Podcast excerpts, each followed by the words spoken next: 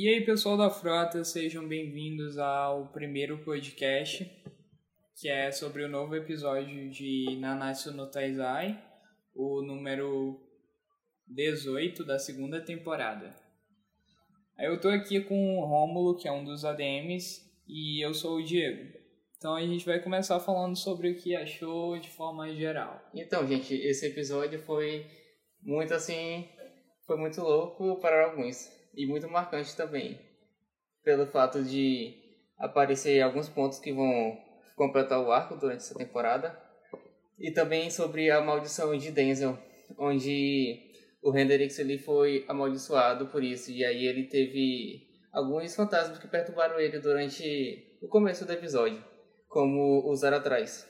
É, e tipo, dá pra criar algumas teorias sobre isso, porque como ele vai, como ele tem essa maldição agora, ele vai sempre ficar vendo usar atrás, dentre outros fantasmas que ele já matou e tipo, isso pode chamar a atenção do verdadeiro Hendrickson, que tá meio que preso lá dentro desse demônio dos Dez Mandamentos. E, tipo, pode começar a atrapalhar ele e querer assumir o controle do corpo de novo e começar a lutar, que dá pra botar muita espe especulação, tipo, principalmente quando eles forem enfrentar os outros pecados aí, o Hendrickson querer voltar e tal, nessa hora vai ser bem louco. Outro ponto também marcante foi durante a luta de Diane e King contra um dos servos lá dos Dez Mandamentos. No caso, o, o King ele liberou aquele poder lá para poder proteger a Diane e ele usa a lança espiritual aquela a Clash 4 para poder derrotar um dos servos lá do, do primeiro Rei das Fadas. E ele também ajuda a Gianni a controlar o poder dela de Golem. Tipo, e dá pra perceber que o King ele só ficou mais forte por causa da Diane tá lá e tal, porque aí ela se machucou, ele ficou todo. Ah, não, tenho que salvar ela, não sei o que, pra aparecer. E dá pra perceber que a Gianni tá muito mais fraca por causa que ela esqueceu os poderes dela, esqueceu muita coisa e ela não tá sabendo usar ainda muito bem os golpes. Só que eu acho que até o final dessa. Até eles derrotarem o, esses mandamentos que eles estão enfrentando, tipo, o Golter pode ser que ele recupere a memória dela, alguma coisa assim. Poderia ser.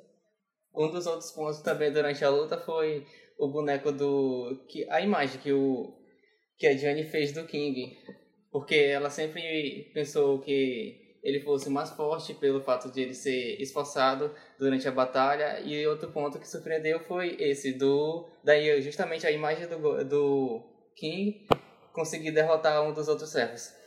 E também foi muito massa quando o Hulk apareceu lá em só lutando, tipo, jogando pedra, pulando lá no cara. Se sentiu vitorioso no final.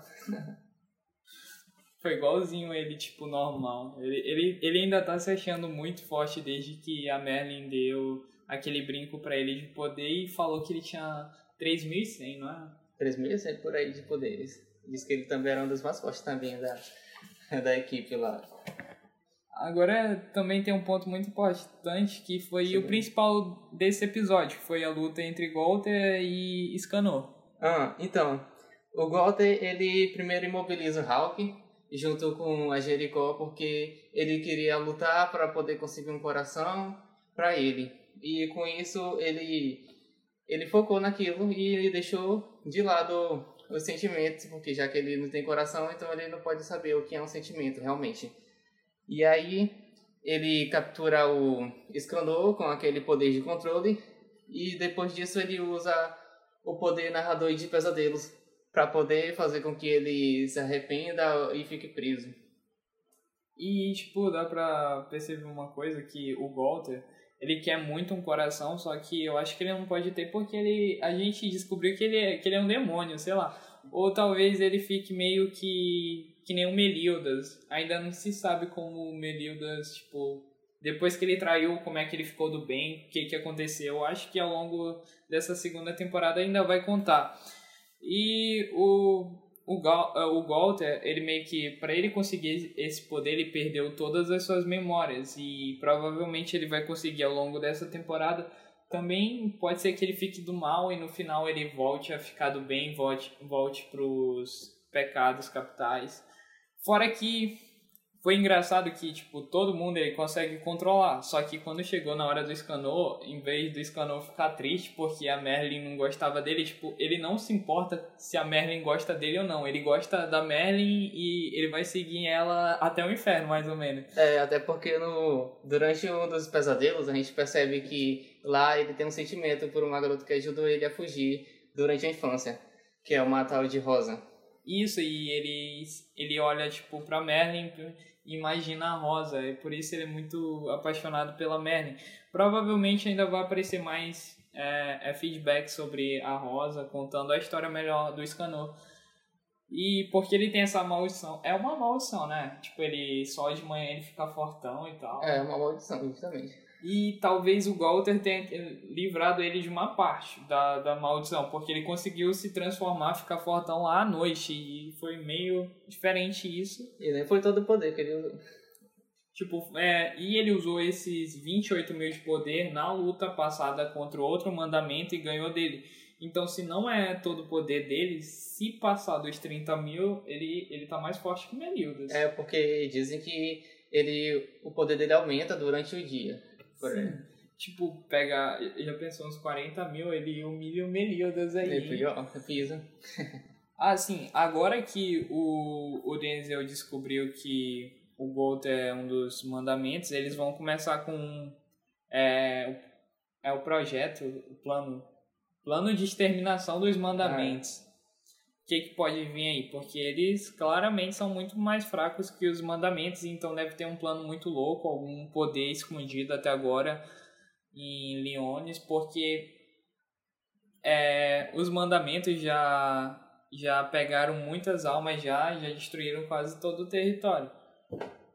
Foi, já, já quase que dominaram lá toda a Britânia. E inclusive lá um dos principais deles, ele derrotou lá o reino, o reino lá do sul, e com isso ele ele acabou simplesmente tomando de conta lá daquele território. É. No próximo episódio tá parecendo que vai ter vai acabar com esse torneio de vez e vai rolar a luta entre os dez mandamentos, dois deles e os pecados capitais, então não vai dar para pegar muito, ou talvez pegue sobre esses personagens que apareceram num torneio e que parecem ser muito fortes. Aí eu acho que não vai ter um trabalho muito agora sobre esses personagens que apareceram agora, só que talvez eles apareçam depois enfrentando outros mandamentos, não se sabe. É mais uma teoria aí pra.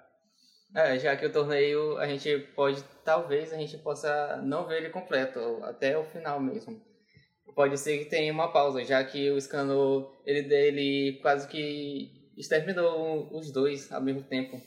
Que o Goto, ele achou que ele fosse usar isso contra ele mesmo. Mas só que na hora ele percebeu que não foi exatamente isso.